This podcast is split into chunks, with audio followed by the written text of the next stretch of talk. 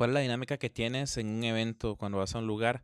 ¿Estás del principio tomando fotos, eh, en el concierto, después del concierto? ¿Cómo lo haces? Sí, aunque en mi caso te diré, fíjate, y eso creo que es importante cuando trabajas con un artista, es tener la confianza. En el caso de Christine, nunca me ha exigido algo, pues más allá de una idea que me dé o que quiera grabar algo, pero me deja. Y eso es chévere porque yo puedo hacer lo que yo quiera y, y yo sé qué quiero hacer. Entonces, eso es chévere y sí, en parte a veces sí me toca grabar todo. Normalmente los conciertos casi que los grabo y tomo fotos de todo, de todo el concierto, pero del día dependiendo de lo que, lo que mi mente en ese día haya. Normalmente, ¿cuántas fotos puedes tomar por cada evento? Yo normalmente tomo entre 600 o 700 porque me enfoco mucho en video. Eh, y obviamente se va a tanta fotografía porque tiro ráfagas para, para para capturar mejor los momentos. Pero una vez que sí creo que me llegué a 1200 fotos. Y normalmente, más o menos, ¿cuántas son las que suben? ¿Cuántas son las que editan? ¿Cómo lo manejas en las redes sociales de Cristian Di Clario? Pues fíjate que nosotros, mm, normal, yo entrego aproximadamente entre 50 o 60 fotos. Pero al final, pues obviamente Instagram te permite 10 y, y sí, a veces reciclamos fotografías y las volvemos a publicar, pero normalmente no. Y ahora quiero entrar a un tema un poquito más como de iglesia, porque sé que muchas personas que te están escuchando te siguen, te admiran y mm, trabajan en una iglesia o sirven en una iglesia. Y aquí la pregunta es, ¿cómo haces para lograr documentar el evento, para captar el momento de adoración en la iglesia? ¿Qué haces para no distraer a la congregación? Ok, recuerda que en este, en este caso hay, hay dos factores o tres. Normalmente, obviamente, pues los que viajamos con artistas somos muy poquitos, entonces me voy a referir a los que no, no digamos a un fotógrafo normal que, que hace eventos, y que va a un estadio o un, un hotel, lo que sea. Pues mira, en estos casos, para mí, hay dos, uno tiene que contemplar dos, dos, dos, lados. Uno que es el público y otro que es la banda y, o el ministerio o el artista. ¿Por qué digo esto? Porque también el artista tiene, uno tiene que tener cuidado. Entonces, por ejemplo, si vienes tú y estás en, un, en el stage y de repente te le acercas tanto al cantante, pues es incómodo. Por lo mismo que te decía, a nadie le gusta sentir una cámara en la cara. Y yo me he dado cuenta por mucho tiempo que, que nosotros, y me voy a incluir para que, porque yo creo que en un punto cometí ese error. A veces nosotros creemos que, que estando cerca vamos a captar mejor y no nos importa la integridad, no nos importa eh, el artista solo quiero mi foto y quiero tener una foto chévere o un video chévere. Pero si no tenés la confianza del cantante, no lo hagas. Porque primero, eso se ve mal. Segundo, pues uno tiene que cuidar el, el, espacio personal de la persona, porque al fin y al cabo es una persona común y corriente, pero uno tiene que cuidar ese espacio. Porque al final, yo recuerdo que hubo un pastor que me dijo, cuando yo hacía sonido. Si, tú la, si a ti se te va un feedback, tú estás provocando distracción del pueblo de Dios para con Dios. Y lo peor que me lo dijo con el micrófono. entonces, eh, qué duro. entonces me quedó tan grabado eso que es cierto. Si yo vengo y con mi, con mi cámara, con mi presencia, desenfoco al artista o al cantante o al ministro, pues al final ellos son un conducto también para, para de, Dios para con el pueblo. Y entonces yo, yo tengo que procurar pues cuidar esa, esa área. Y pues ya con la gente también uno creo que también tiene que ser precavido en que no sé si te ha pasado que de repente tú sientes que te están grabando, tú sientes que hay alguien a tu lado que te está viendo. Tú estás con los ojos cerrados y de repente medio lo abrí y cabal te están viendo. Claro, o sea, te saca el momento que estás ahí. sí, y entonces nuestra labor como fotógrafo o filmmakers uh, es no desconectar a la gente, más allá del irrespeto, es no desconectar a la gente de la presencia de Dios. Por eso eh, hay gente que nos dice, o me ha criticado, ¿por qué te vestís todo de negro? Que sos satánico. No. es que, primero, una regla, una regla de un, de un stage. Segundo, porque pasas más desapercibido. Claro. Entonces, tú, tú sos, tú tienes que evitar ser un distractor de la gente con la presencia de Dios. Entonces, para mí eso es lo más importante. Entonces, prácticamente nunca ponerte enfrente entre, entre el cantante y, o el predicador, peor todavía, entre, entre el predicador cantante con la gente, nunca ponerte enfrente.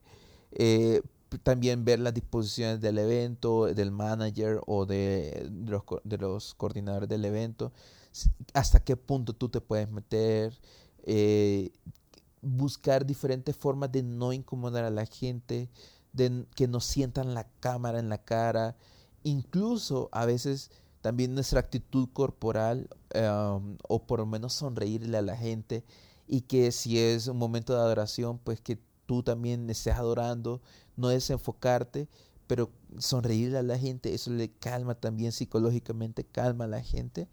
Entonces ya no se vuelve tan tedioso, pesado eso. Pero digamos, eh, el hecho, yo creo que tomar tu distancia moderada, yo creo que eso es lo principal. Tomar una distancia moderada. En mi caso particular, en un concierto normalmente hay buena luz, normalmente, no siempre. Pero evitar el flash, eh, imagínate, una persona está orando y vienes tú y le pones la cámara y le pones el flash a todo directo.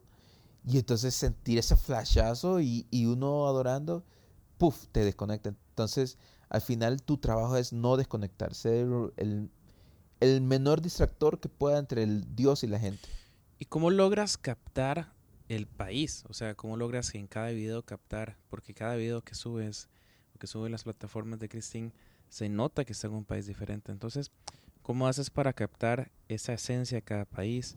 ¿Cómo lo logras? Si es con colores, si es con algunas tomas, si es que grabas algún audio. ¿Cómo lo haces? Mira, últimamente lo que he tratado de hacer es tomar audios y, normalmente Christine declara una palabra específica para, cada país, ¿no? Eh, eh, a veces puede ser esperanza, a veces puede ser fe, a veces puede ser amor, lo que el Espíritu Santo le dé en ese momento. Eh, entonces, sobre esa base, pues yo voy grabando los videos. Y a veces es bien complicado porque, digamos, no puedes representar como tal a un país teniendo tanta riqueza de un país. me, explico, o sea, es, como muy complicado. Entonces, tienes que buscar recursos como una bandera, por ejemplo, siempre, aunque no lo ocupe, siempre, y yo creo que ahí tengo mi catálogo de en el avión, eh, siempre dicen, bienvenidos a Ciudad de Tal, bienvenidos acá, bienvenidos acá. Entonces, de pronto por ahí puedes empezar tu video, ya solo eso, un audio así, le da como relevancia al país donde está y le da como, a la gente le hace sentir como mi país, ¿verdad? Eh, eh, eh, por eso te digo, es bien difícil más ahora que la gente no quiere ver videos de 3, 4, 5, 10 minutos. O sea, a veces la gente quiere ver videos de un minuto. Entonces, ¿cómo compensar eso? Eh, es prácticamente con creatividad, con audios, con buscar elementos como, como te decía, la bandera o un monumento. Eh, por decirte algo, México, poner el, el, el, ángel que está en la Ciudad de México o en Buenos Aires poner el obelisco, creo que se llama. Eh, ya de ahí, ya pues, eh, ya te da como el lugar, ya, entonces de ahí puedes partir. O comida incluso. claro. Tú vas a Perú y, y, pensás en marisco, ceviche, o en, en alpaca, o incluso la, el lomo saltado. Entonces, solo poner esas imágenes ahí medio sencillitas, pues ya te da una perspectiva también del país. Claro, ahora que hablamos sobre, sobre todo esto, edición de videos, edición de fotografías, quisiera preguntarte, y me imagino que muchas personas que te están escuchando se preguntan cuáles pueden ser esas rutinas, cuáles son esas, eh, esos consejos que podrías darles, David, a ellos. Y también tengo una pregunta, David, ¿cuánto tiempo pasa entre el final del concierto y la publicación del video o las fotografías? ¿Qué aconsejas? ¿Cómo lo haces? Pues mira, en mi caso hay, en, esa parte de las fotografías, porque tengamos entendido que el proceso de edición de fotografía de conciertos eh, es más rápido que, que los videos, en mi caso, porque trato de hacer videos diferentes. Pero, por ejemplo, si, si estamos solos, pues me tranquilizo y puede ser que hasta el siguiente día lo publiquemos en la tarde. Pero si tenemos a gente a nuestro alrededor como, como un redimido, etcétera, etcétera, o un cantante extra, pues ahí va también el punto de la relevancia de tiempo. Eh, además de la efervescencia de la gente, ¿no? claro. El, el, el, hecho que, que quiere ver, quiere ver. Quieren ver si salen en yo estoy en la foto. Ajá, exacto. Entonces, también tenés que aprovechar eso en cuestión de números. Eh, aquí ya no estamos hablando de que, es correcto, no, estamos, estamos hablando de marketing. Y entonces prácticamente estamos, pues, entre más rápido los posties, mejor. Entonces, eh, pues depende también de, del concepto que le quieras dar. Si es un blanco y negro, pues agarras toda la foto y lo metes en blanco y negro y ya, vea. Y generas un poco de contraste. Pero si lo vas a dar a una relevancia de color, pues sí toca ir una por una por una. Em, pero eso es lo que yo hago en estos dos casos. Pero en el caso del video, fíjate que ah, últimamente me estoy tomando, si digamos sábado de concierto, domingo publico fotos y lunes hago video, eh, subo video. Ah, porque trato de que el video sí sea como mi fuerte y que vean el perfil de Christine y que miren el video. Eh, porque una fotografía termina siendo más viral que un video a veces. Entonces, en mi caso sí le doy como mayor amor y, y porque me encanta más el, el video. Y ya con respecto a los consejos, yo creo que primero, primero, primero es orar. Yo creo que no, no podemos pensar en creatividad. Yo creo que, creo que los creativos hemos separado literalmente, y te lo puedo decir con firmeza, creo que muchos creativos, y lo digo porque yo lo viví, hemos separado el Espíritu Santo de la creatividad. ¿Y por qué digo eso? Y lo refuto con Éxodo 31, versículo 3 y 4, cuando viene el, eh, Dios está hablando con Besaleel y le dice que Él lo va a llenar de su espíritu en toda arte, en toda creatividad, en, en todo para, para hacer en ese entonces oro, etcétera, etcétera. Pero me llama la atención que dice que lo va a llenar de su espíritu para toda creatividad y, toda arte. Eso me encanta porque mencionar la palabra arte no solo se encierra en música, se encierra en todo. Y entonces, primero, pedir llenura del Espíritu Santo. O sea, como hijos de Dios, creo que todo tiene que ser, tenemos que consultarlo al Espíritu Santo y movernos en el Espíritu. Entonces, primer, el primer consejo, que creo que es más importante, es como uh, es ser llenos del Espíritu, pedir llenura del Espíritu. Lo segundo es definir tu público. ¿sí? Eh, por ejemplo, en una iglesia te podría entender un poquito más el hecho de poner mucha gente. En un cantante no lo podría entender. Porque ¿a qué va la gente a las redes sociales de un cantante? voy a volver a poner el, el término artista pues va a ver al artista, no le interesa tanto ver a la gente. Entonces, define bien el público para poder así segmentar tu, tu, video. Entonces, en mi caso, sí ocupo gente, pero, pero te podría decir que es un 20% de la gente. De ahí un 40% es la banda, o 20% o 30%, dependiendo. Y lo demás es Christine, porque a la gente lo que le interesa es ver a Christine, pero obviamente tiene que ir dirigido pues a glorificar a Dios. ¿sí? Entonces, definir tu público. Como tercero, creo que es importante el hecho de, de si estás trabajando en un proyecto constantemente, irte renovando, buscar eh, ejemplos, técnicas, eh, definir tus filmmakers favoritos, tus fotógrafos favoritos. En mi caso es eh, Rory Kramer, que no es cristiano, eh, Peter McKinnon, que tampoco es cristiano. Y, y, te podría decir de que es lastimoso porque no tengo tanta referencia de filmmakers cristianos, pero sí de, de motion graphic designers, de animadores, como un Dan Stevers, que es una bestia. Y ahí puedo tomar como, digamos, ejemplos, o en diseño gráfico, un Joe Cavazos, eh, un David eh, Navegas, creo que se llama el apellido, si me equivoco, perdón. Pero, pero buscar ejemplos, buscar tu inspiración. Y creo que ese es el tercero, buscar inspiraciones. No te quedes con lo que sabes, porque siempre va a haber alguien que sabe más que tú. Entonces empieza a buscar, cuida, eh, eh, el, busca un concepto o varios conceptos y de ahí arma tu concepto.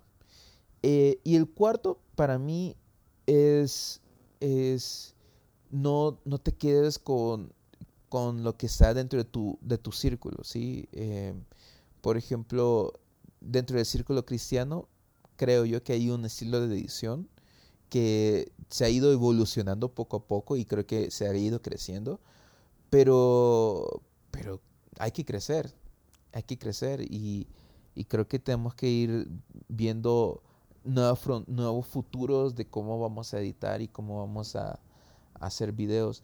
Eh, en mi caso, yo dejé de ocupar, por ejemplo, la música de Christine y empecé a, ocupar una plataforma para hacer, eh, donde hay música pagada, pero muy buena, y entonces yo descargo y tengo las licencias de las músicas, y entonces ya puedo crear otro tipo de contenido. Para mí la música es tan relevante, y si ustedes hacen edición de video, no hay nada mejor que hacer edición de video con el beat de la canción, con los golpes de la batería, con los cambios eh, de la música y eso le puede dar una mayor riqueza porque ya hay una teoría que dice que hay 50% video, 50% audio.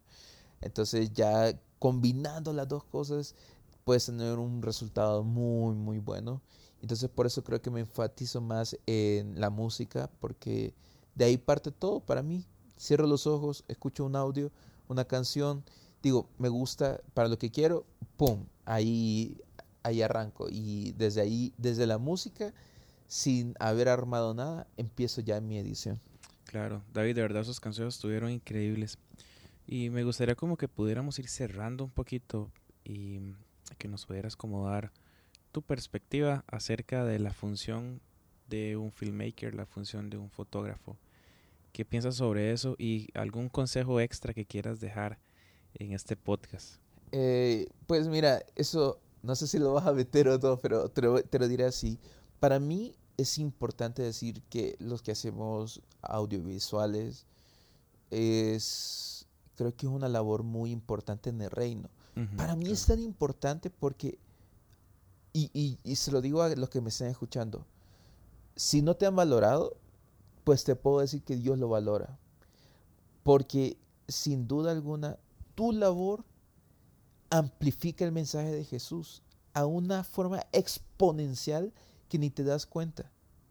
Tú puedes llegar, el, mensaje de un predicador puede llegar a mil personas, a cinco mil personas, a las que tengan su congregación. Pero tu labor expone eso, a, puede llegar a millones de personas.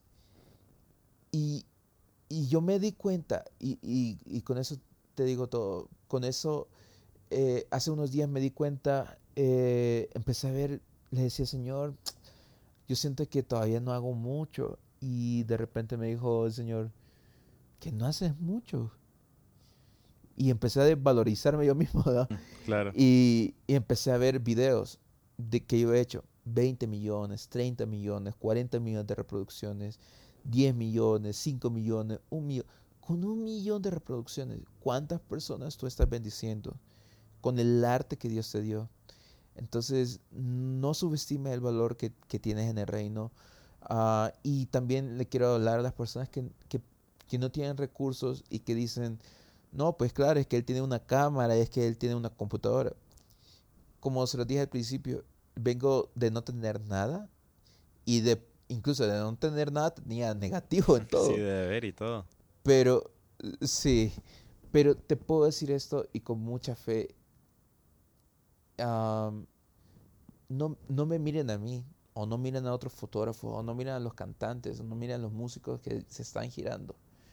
Eh, es, a veces es, es inevitable, pero no se trata de lo que Dios está haciendo con ellos. Se trata de qué es lo que Dios quiere hacer conmigo. Y a veces medimos que, que o por ejemplo, tú puedes pensar que ese podcast eh, es sencillo o es pequeño, pero puede llegar a una persona que lo que estamos hablando hoy puede inspirarlo y sea el próximo filmmaker que va a romper todo, o el próximo músico, etc. Y a veces pensamos que lo que Dios nos ha dado es poco, pero no, no es poco. Cuando Jesús habla de los talentos, a uno le dio, si no me equivoco, perdón, que estoy todavía en la parte teológica de mejorar, pero a uno creo que le dio 10, al otro le dio 5 y al otro le dio 1. pero al que le dio uno, no es que le estaba dando menos, es que Dios le estaba dando la responsabilidad de cuidar lo que le estaba dando. Era importante. Entonces es ahí donde digo, eso uno que Dios te ha dado, esa creatividad que Dios le ha dado, ¿la estás multiplicando? ¿O solo porque no tienes los recursos no la estás multiplicando? El no tener las cosas no, no es excusa, porque yo trabajé sin cosas, pero me decidí a trabajar con el mayor de los ánimos y con lo poco que tenía, glorificar y honrar a Dios.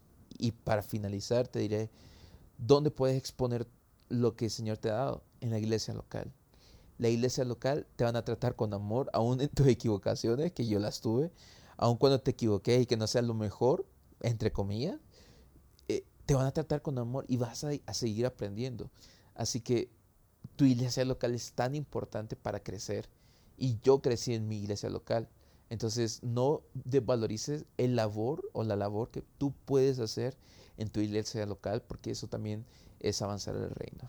Claro, a veces las personas piensan que el estar en la iglesia nada más em, hace que yo me esté perdiendo mi propósito, pero realmente el estar cimentado en una iglesia, el echar raíces en una iglesia nos permite más bien poder aumentar nuestro carácter, poder mejorar nuestro carácter porque somos eh, limados, somos confrontados en muchísimas áreas. El estar en un entorno, en una comunidad, en una iglesia, Em, nos permite eso, nos permite que nuestro carácter pueda ser eh, mejorado. Y a veces uno piensa que nada, que, pereza, que llevo ratos aquí, y que nada, y que no, no estoy en las naciones, ¿verdad? No estoy ahí volando todas las semanas, sino que estoy aquí en mi iglesia, aquí en esta ciudad tan pequeñita, ¿verdad? Entonces, em, yo creo que, que, más bien eso debería retarnos y hacernos preparar para lo que Dios quiere hacer. Eh, Dios usa a cualquier persona mientras su corazón esté alineado al propósito de Dios. No se trata de ser el mejor, sino se trata de, ser el que está dispuesto a mejorar y está dispuesto a ir donde Él nos envíe. Y David, de verdad muchísimas gracias por, por esta conversación que tuvimos. Gracias por, por apuntarte. Y quisiera poder terminar este podcast con una pequeña dinámica eh, donde te voy a decir una palabra y me vas a responder así con lo primero que se te venga a la cabeza. ¿Está bien? Ok, dale, dale. Ok, la primera palabra es música. Adoración. Fotografía. Pasión. Dios. Mi todo. Familia. Amor. Iglesia. Uy, ahí se me vinieron como 10 palabras. pero eh, te lo resumiría con compañeros de batalla. Cristín Di Clario. Mi hermana. Secuencias. Facilidad. Video lyrics. Recurso. Esto fue el segundo episodio de la segunda temporada de Memorandum. Gracias hoy a David Turcios que nos acompañó. Esta fue ya la cuarta parte y última parte de este podcast donde pudimos hablar con David Turcios, filmmaker, fotógrafo de Cristín de Clario. Y bueno, David, muchísimas gracias. De verdad, gracias por estar acá, por acompañarnos, por abrir tu corazón y también contarnos y ayudarnos a crecer. De verdad te, te doy las gracias por, por eso. Muchísimas gracias, David. No, con gusto y muchísimas gracias por haberme invitado. Esto fue el segundo episodio de Memorándum. Gracias por acompañarnos y nos escuchamos pronto.